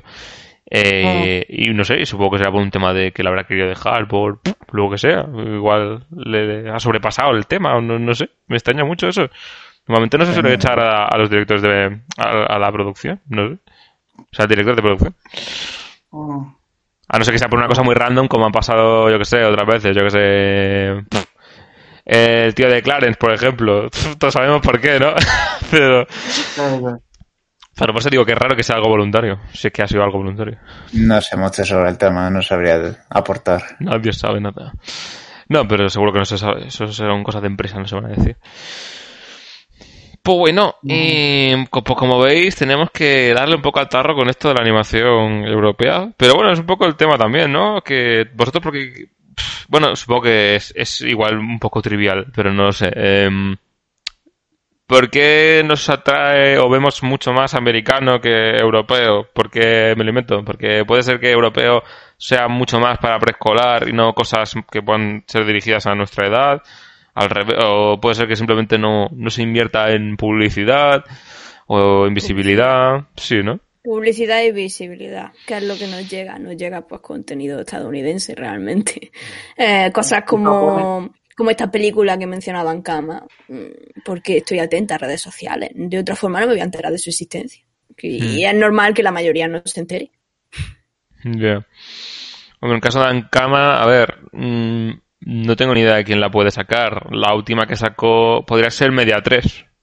Pero Media 3 la cogieron un poco por las pinzas, porque iba con el rollo de que es- la producía en cama, pero tenía un rollo japonés y por eso la pillaron. Aquí canta que es más europeo y no sé si Media 3 la cogería por el que es más europeo, porque Media 3 se dedica más a cosas japonesas y tal.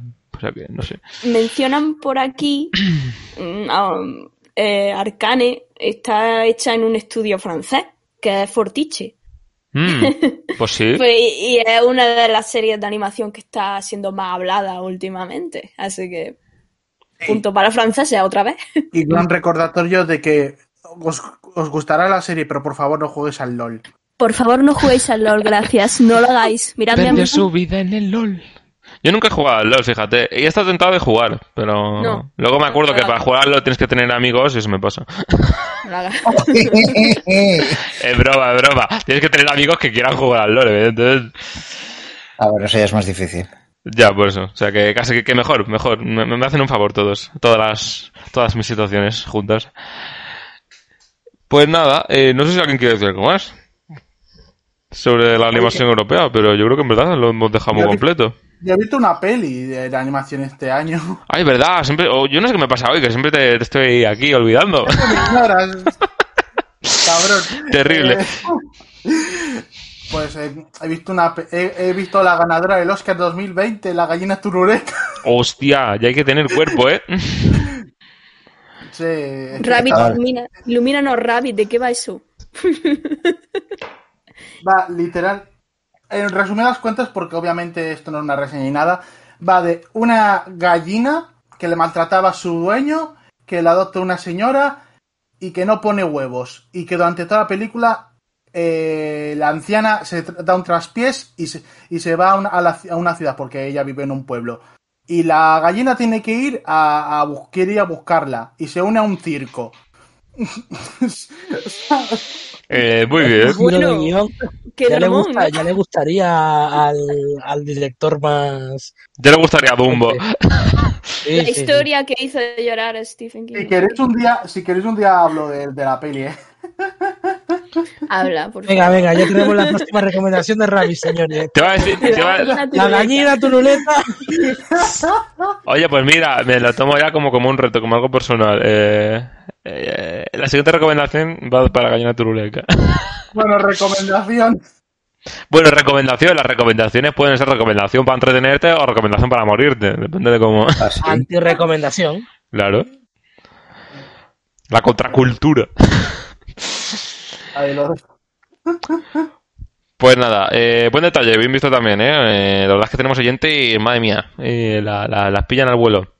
La verdad es que es eso también, justamente con, cuesta discernir a veces mm, quién mete la pata en qué, porque justamente, como decía el informe, mm, muchas veces se tiene que tirar de coproducción para poder producir. Entonces, ¿qué parte la ha hecho España? ¿Qué parte la ha hecho no sé qué? ¿Cuántos países han estado implicados en una producción? Por ejemplo, por ejemplo, Creo que en el caso de Ladybug es una locura porque es Francia, pero también mete la mano Disney y Estados Unidos, pero también mete la mano todavía en Japón, o sea, es una, es una idea de olla. O sea, que puede, pueden participar dos y tres y cuatro países y los que les dé la gana con tal de sacar el producto si, si se ponen coordinados. Sí, eso es muy de los 80 y los 90, con que si D'Artagnan, que si Sherlock Holmes, era, eran Mm. principalmente colaboraciones entre Japón y el país que quieras. Sí, no, volvemos para atrás como los cangrejos. Eh, me acuerdo así muy evidente que me hacía muchísima gracia era que cuando tú te pones los, el opening este de leer una vez el cuerpo humano te salen literalmente todas las putas corporaciones, los logos viejos de todos los países. Y hace mucha gracia porque es como nunca acaba. Es como aquello de las pelis españolas que te meten 50 millones de logos antes de empezar. Pero como al enésimo nivel. Como cuando pones un juego y te salen 4.000 empresas, tú por favor quiero jugar ya de una vez, déjame en paz. Pues Y eso. otra cosa. Sí. Y otra cosa, la nueva película de My Little Pony no era como un esfuerzo ahí multinacional entre varios países. Porque, por ejemplo, tiene ahí el director de Cádiz, que es de Cádiz, y también ha habido trabajadores del- importantes de la película que también son de España.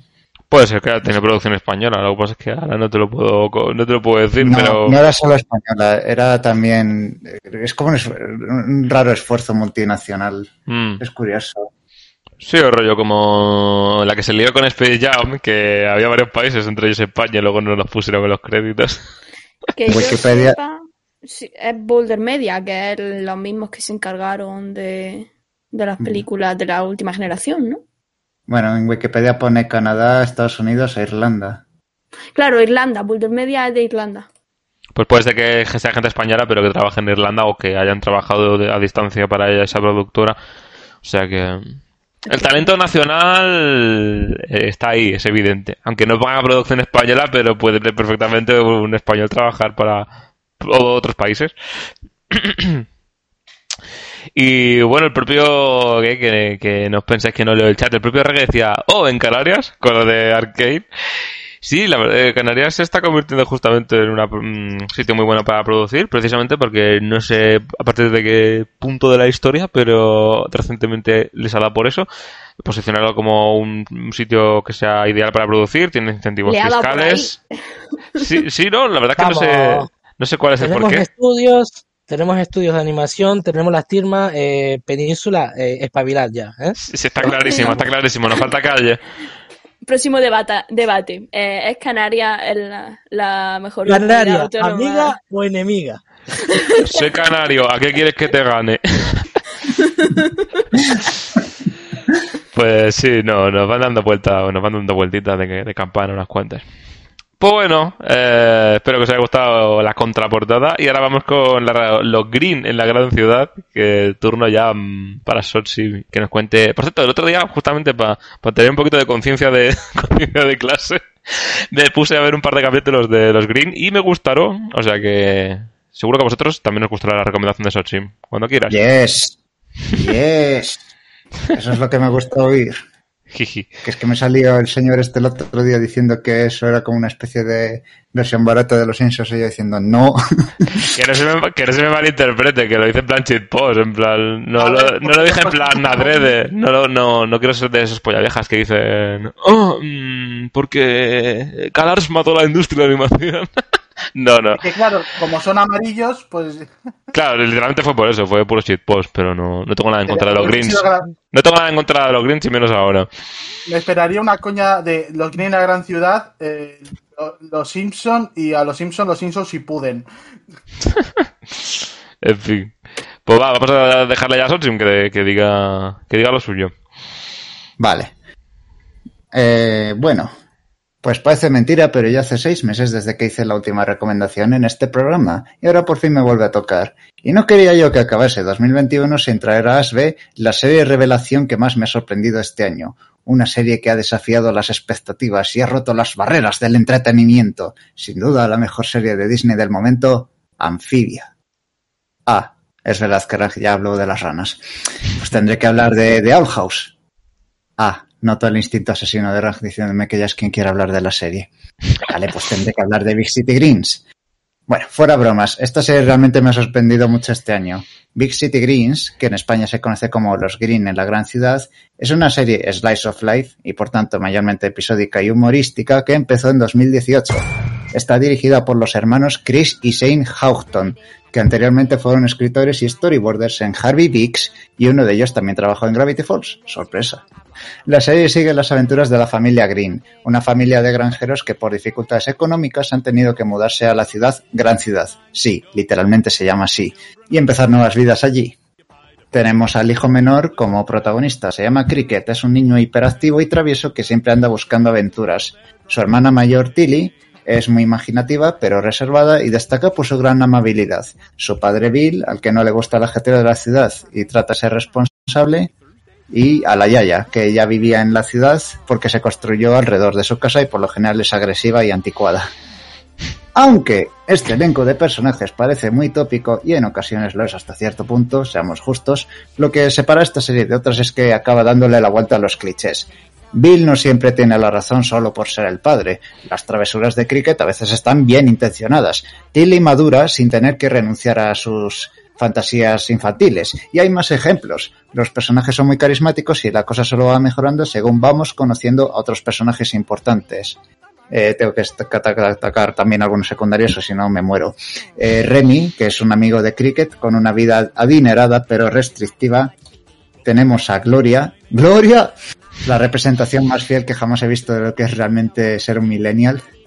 Y Chip Whistler, que creo que en español se llamaba Chip eh, Silvido o algo por estilo, sirve como antagonista cómico por ser un alto cargo de una empresa agrícola moderna. Y claro, eh, eso no va, es como competencia directa de los Green, que son granjeros de toda la vida.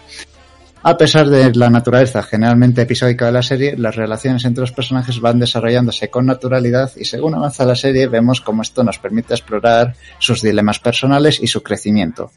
Esencialmente es una serie que por lo general puedes ver cualquier episodio fuera de contexto y disfrutar de lo que te ofrece en el momento, pero eso sí, de vez en cuando sorprende con frecuentes toques de continuidad y emotividad.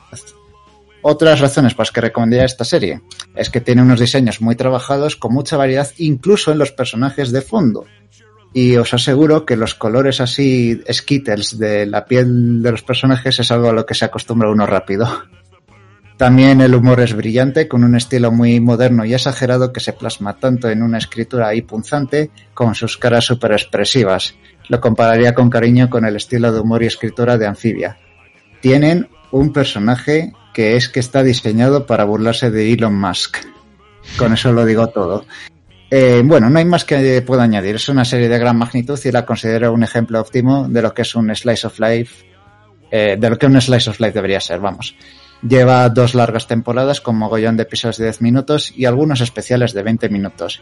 La podéis ver en Disney Plus con una tercera temporada de camino. ¿Alguien de aquí conoce o quiere conocer a los Green? Pues seguro que sí. En el momento en el que has dicho parodia de Elon Musk, que sí. Automáticamente clic, compro, adquiero. No, no. No, me, me ha gustado cómo la has vendido. Eh, y es, un- es una de las series estas de Disney Channel que estoy deseando visitar. Porque todavía no he visto ni un episodio de la serie. Y, y realmente estás eh, martilleando el, el clavo que ya está metido. Pero bueno, estoy interesada, estoy interesada. Qué guay. Gracias. Yo, yo me he visto eh, algunos episodios sueltos, mm, porque lo he hecho en Disney Channel. Y en YouTube eh, Disney Channel subió el, el primer episodio completo. y me dio por verlo, a ver qué tal me parecía. Y la verdad me ha gustado bastante. Y estoy por, y estoy por verme la entera, ¿eh? Hasta, hasta la fecha, todos los episodios, si es posible. Pero no Creo que Disney quizás lo más complicado es que tiene bastantes episodios ya, a pesar de que solo lleva tres años. Estamos hablando de unos 100 episodios más o menos, ¿eh? Y una, pre- una pregunta, no sé si lo has dicho, ¿son episodios de 11 minutos o de 22? Eh, en general son episodios de 10 minutos, pero hay algunos especiales de 22, de 20. Vale, vale, vale. Tam- También he visto que, eh, de hecho, en, el- en uno de los episodios salía que uno de los escritores eh, y tal era Matt Braley, el creador de Amfibilandia. Sí. Mm, No sé qué episodio concreto será, pero bueno, no me Era de los extrañaría. primeros, era de los primeros. Es que, que- que cuando se trata de Disney TVA todo queda en familia. Sí, sí, Matt Bradley ha trabajado en muchas series de animación de, de la cadena. Sí. Mm. Eso también ayuda, porque si conoces muy bien la empresa, también sabrás muy bien vender el producto y que te tengan confianza y que tú sepas cómo, cómo la empresa pues, quiere las cosas.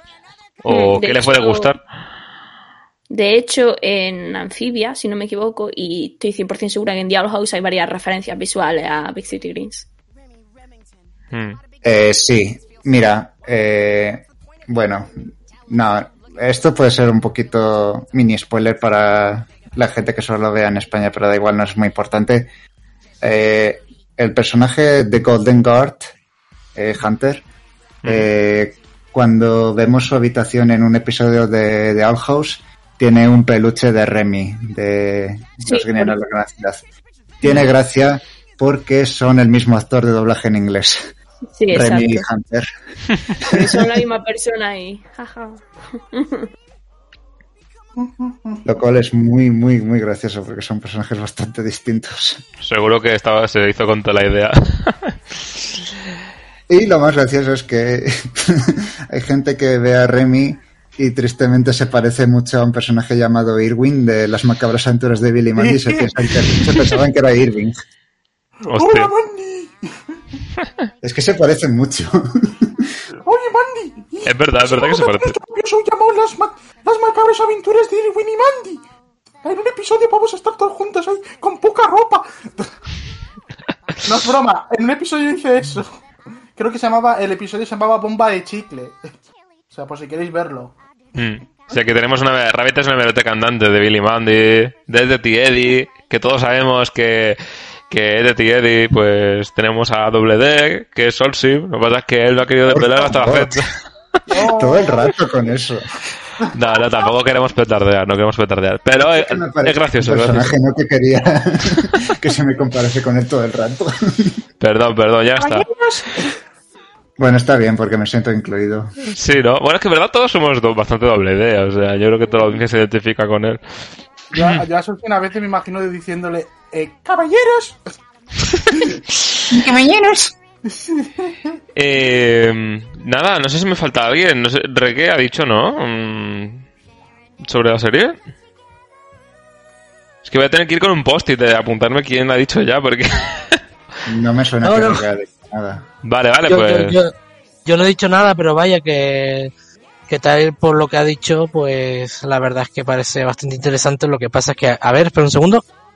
Sí, ya la tengo añadida a mi lista de 4.000 cosas pendientes. Gracias.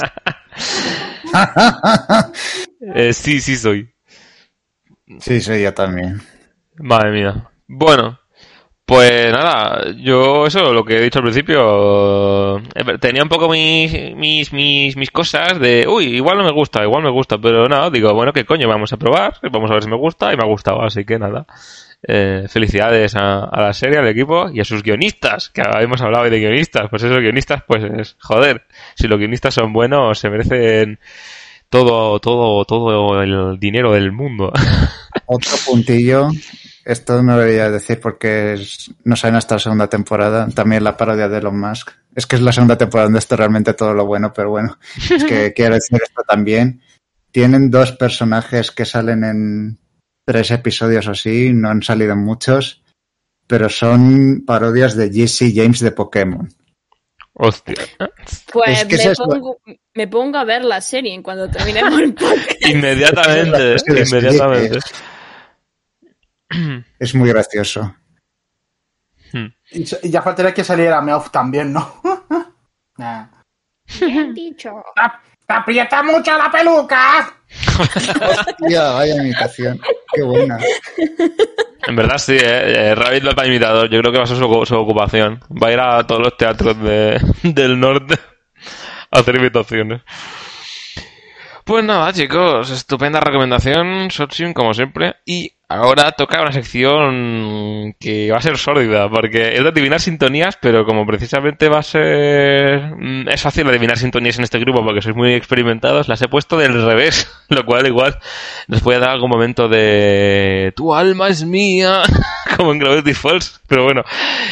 Eh, vamos a ver eh, si las adivináis, las sintonías. Empezamos con la primera, a ver qué tal.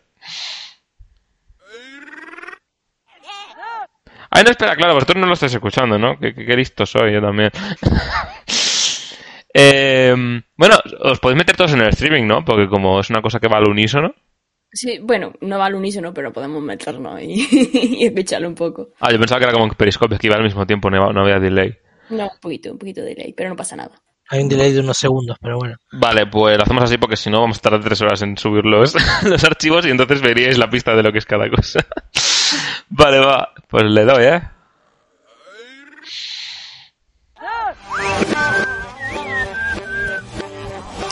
Está fácil hasta del revés, es que me cago en la puta.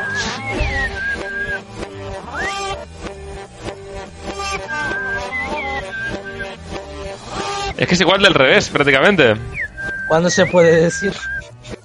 Cuando queráis, el primero, el primero que, que lo tenga. Ah, eso sí, Eddie. Vale. Pues nada, pues nada, pues ya Pues se me ha.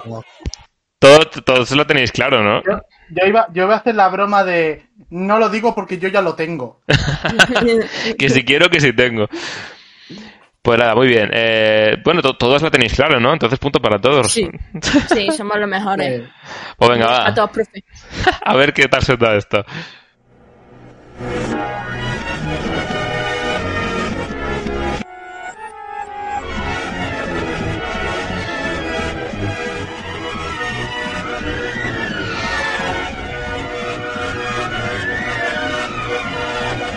Está cerca es un, cerca es un rato esto.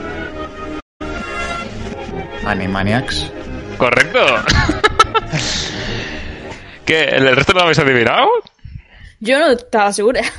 Yo tampoco. Hostia, pues... Yo, yo, yo, iba a decir Animaniacs, pero tenía la duda, así que no sé si me puede contar el punto o no. Bueno, pues en teoría Sochi. 0,5. Sochi nos va superando por ahora. Vamos con la número 3. Vosotros también podéis jugar en casa, ¿eh? A ver, venga. Eh, número 3.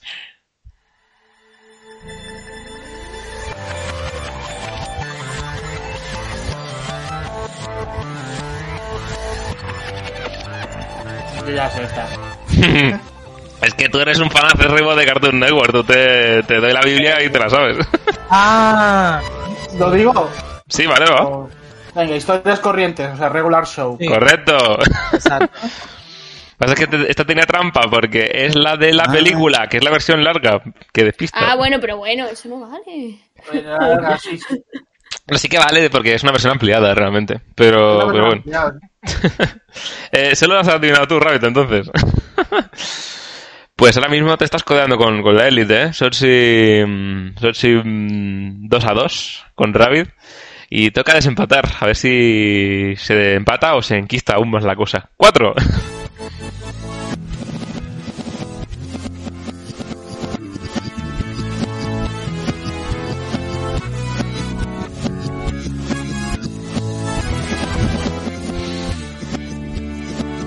¿Que alguien se la sabe o qué? Esto es de. Esto es el karaoke de mi tía, porque yo no sé qué es esto. Sí, sí, Estoy li- más perdida. literalmente, literalmente. ¿Nadie la sabe? no. ¿Cómo suena? Eh, os he pillado con esta, ¿eh? Bueno, va, eh, para desempatar, pista. eh, en otra vida fue jugador del Betis. Eh, ¡Ah! Ya sé, ya lo sé. no sé. Es Inazuma Eleven. Sí, correcto. Ah. Yo no me Correcto, Estas- correcto. Estas coñas. Bueno, en fin.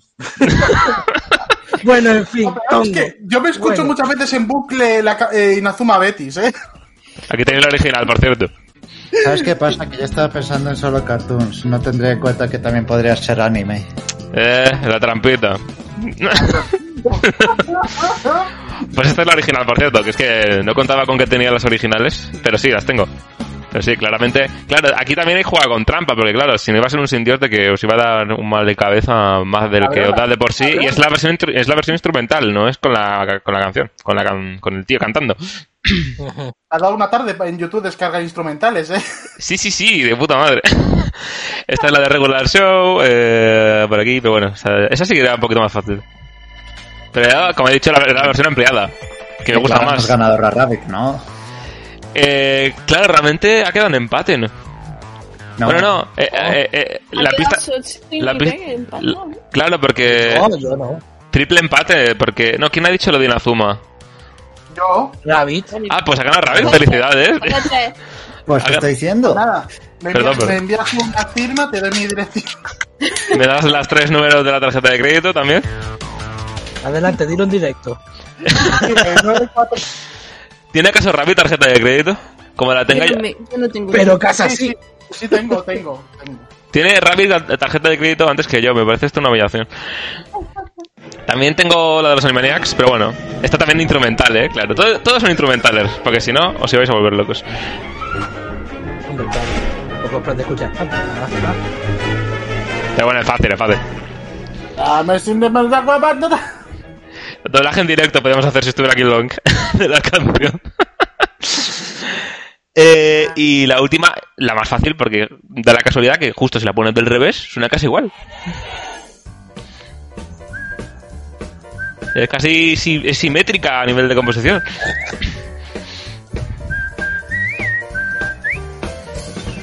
Es una composición perfecta. Sí, sí, sí. ¿no? Es un capicúa, es un capicúa. No, eh, estaba poniéndolas ahora normales, sin estar del revés. Ah, vale, entiendo. Pero bueno, ya está. Eh, pues nada, amigos, eh, concurso de sintonías. Eh, ha ganado Rabbit, no sé qué le regalaremos. Seguramente le regalaremos, pues no sé. Una eh, un un abrazo. Menos mal que este podcast no es de videojuegos porque si tú hubieses tenido los huevos de haber puesto un tema de Zelda, Bueno, es que yo me acuerdo de una sección que hice en la radio hace unos meses y justamente era un tío de sintonías y videojuegos, precisamente. Pues, pues creo que no adiviné ni una. había una, había una, rap- que lo cuento rápido, perdón, en el Skyward Sword que, a- que era un tema que al revés era el tema de, de Zelda, si no me equivoco. Pero claro, en el Skyward Sword es otro tema, pero es al revés. O sea, pifostio. Madre mía. Pues nada, y por último, tenemos aquí, eh, señores y señoras, algo con lo que hemos quedado realmente perturbados. eh, eh, es que viene la parte One del Spider-Verse. Bueno, la parte One, realmente es la 2, pero aquí la llaman que no es. Eh, eh, ¿Cómo era la- el título de la otra peli? Around the Spider-Verse, ¿no? Y ahora es Across the Spider-Verse. Into the Spider. Spider-Verse. Spider-Verse. Vale. Un nuevo universo aquí. Oh, Into, Into. a varios universos. Sí. Ahora, ahora, ahora, ahora supongo que se llamará Cruce de Universos o algo así. Yo que sé, es que como no han puesto título en España, Sí, es un poco raro que hayan dejado el título en inglés de momento. Esperemos que luego lo cambien, la verdad, porque queda A un mí es muy poco... rara, porque tiene un Spanglish. Porque las películas últimas de Spider-Man, las de Tom Sí, Holland, una es Homecoming, la segunda fuera de casa y la tercera War War Home. Es como. no tiene concordancia alguna. Bueno, Sony está buscando su, su camino sí, idiomático de cómo venderlo.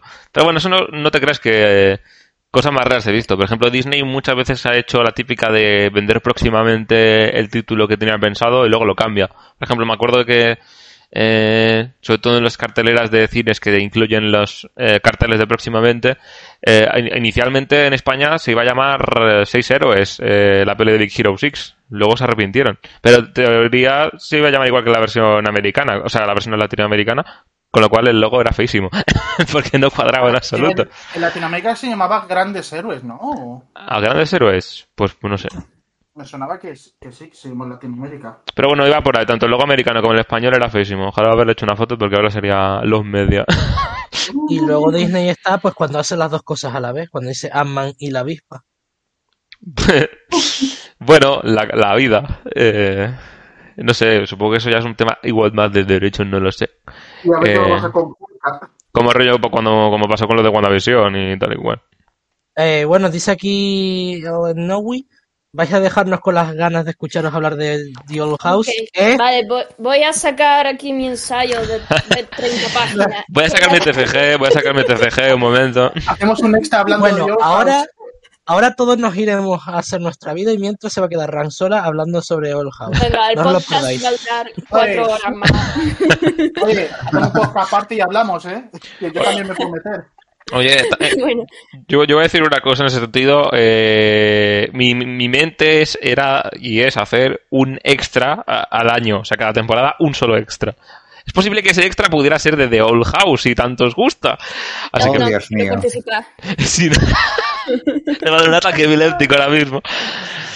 Eh, pero sí, sí, puede, apuntárselo, apuntárselo. Eh, hoy no, porque ya llevamos mucho rato y ya nos va a explotar la cabeza. Pero eh, apuntaros que el, extra de Asbe de esta temporada es bastante probable que sea sobre The Old House. Así que apuntároslo. ya os lo haremos saber en las redes sociales. ¿O qué es lo que espera Rank de mm, la versión 9 de Ruby? Del o- volumen 9. no hablemos del volumen, no hablemos del volumen 9 en este podcast. Estoy todavía recuperándome del 8 y me afecta personalmente que no tengamos trailers del 9 todavía, ¿vale? Es, es un asunto sensible. La, la, la improvisación de presentador de, bueno, ¿qué coño es esto? Shoulder, en plan de ¿qué te pasa? Versión 9, eh, vale, pues secuela. Dale el peñazo a, a- sobre Ruby en su canal. Aquí, ¿no? Por favor. Sí, sí, aquí, aquí es que no nadie me va a entender como me ponga a hablar de Ruby. Exactamente. De Ruby. Pero bueno, extra, extra. El extra está pensado. ¿Cuándo? No lo sabemos. Ya caerá. Y nada, ahora sí, ha sido muy completo, eh, ¿no? Yo creo que lo hemos dado todo.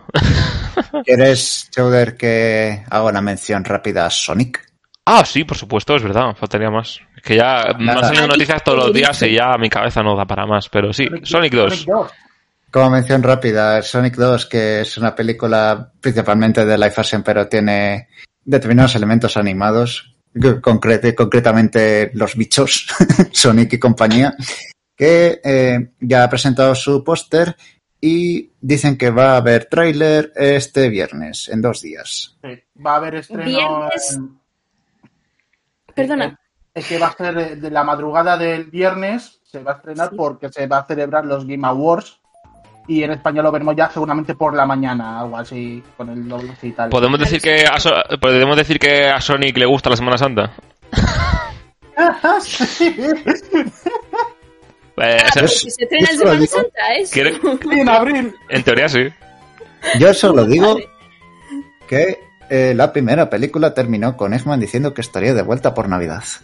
Y, irónicamente, Eva, el primer trailer se va a estrenar por Navidad, casi. O sea, Claro, claro, lo van a ligar narrativamente por ahí. sí, lo van a salvar por ahí. Pero oye, yo, eh, estoy, eh, tengo que hacer un- tengo que hacer el meme, tengo que hacer el meme de, el meme este de dos columnas, en una no va nadie, que la Semana Santa, y en la de la derecha todo el mundo viendo Sonic 2. Yo lo veo, eh. ay, lo voy a ver solo yo, por desgracia. Bueno, F. Pues nada, amigos, hasta aquí el programa de hoy, número 16, de aún sigues viendo eso. Ha sido un placer, gracias a todos los que nos escucháis. Recordamos que si queréis estar a la ultimísima de las noticias que van sucediendo a lo largo de cada día, nos podéis seguir en nuestra cuenta de, Rube, de Twitter, arroba con D al final, como las cápsulas estas de, la, de las cosas de la lavadora. Y para escucharnos estamos en Evox, Spotify, Google, Apple y mil más iBox. Para vernos estamos en Twitch y YouTube bajo mi canal, el Chowder. Gracias a toda esa gente que nos escucháis. La verdad es que ya no sé cuántos somos, la verdad, pero es una locura las estadísticas, en verdad. Eh, así que para nosotros es un orgullo estar eh, siendo tan interesantemente guay para, para todos vosotros. Y sobre todo para los de la mesa, que al fin y al cabo pues, también es para lo que lo hacemos, para que todos los de aquí estemos a gusto, charleta en el bar, hablando de lo que las cosas que nos gustan de animación. Y mira, a la nueva oyente, a Nowi, le ha gustado mucho y ya se pasará más veces, ¿eh? Hemos cumplido nuestro trabajo. pues My nada, work here is done. otro, otra, otra, capta- otra captación en la secta, efectivamente. pues nada, chicos, muchísimas gracias a todos los que estáis en la mesa. Eh, no sé si ir uno por uno, eh, pero va, sí. Esta vez lo voy a hacer uno por uno. Rank, muchas gracias.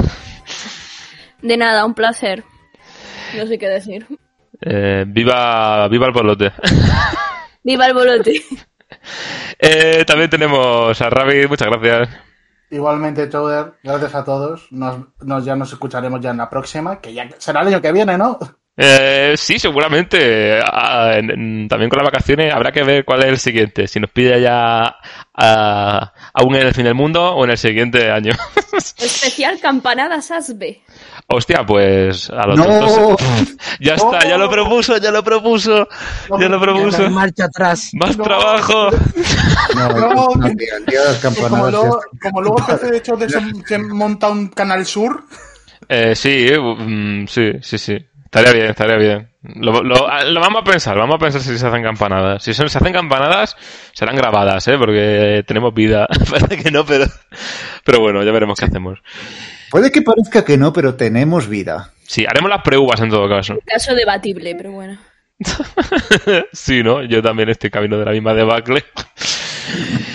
Pero bueno, en fin, chavales, un placer, muchas gracias. Y os dejamos en esta ocasión con el- la sintonía, el ending final de Ramma, el primero, que lo cantaba Kaori Sakagami, y esto se llama Platonic Tsuranuite. ¿eh? ¿Habéis visto que, que- que bien hablo idiomas? Nos vemos hasta la semana que viene, o hasta dentro de ¿Aún 15 sigue viendo días. eso? Sí, seguimos viendo eso. Adiós. No, no, no, Ah, no, lo vemos. la, entonces. la frase, la frase, la frase, la frase, la frase. Eh, ¿Aún seguís viendo eso? sí, Sí. Seguimos viendo eso. Viendo Sigo viendo esto. Cada día más sincronizados, ¿eh? Una maravilla. Cualquier día hacemos un musical de 6 horas sobre, sobre esta frase. pues nada, chicos, un placer. Eh, Quién sabe si nos veremos en las Navidades o ya en Reyes, no lo sé, no, no lo sé, no, no. Vamos a cerrar el programa ya en la reunión iremos pensando cuándo, cuándo vamos a abrir. ¿eh? Para que veáis lo. Aquí mucha ilusión hay, pero hay que materializarlo. Un placer y nos vemos. Adiós. Y que vaya bien el final del puente. ¿eh? No es por joder, pero es una mierda. Mañana tengo que volver a trabajar. Voy a irme a llorar y hasta mañana. Adiós.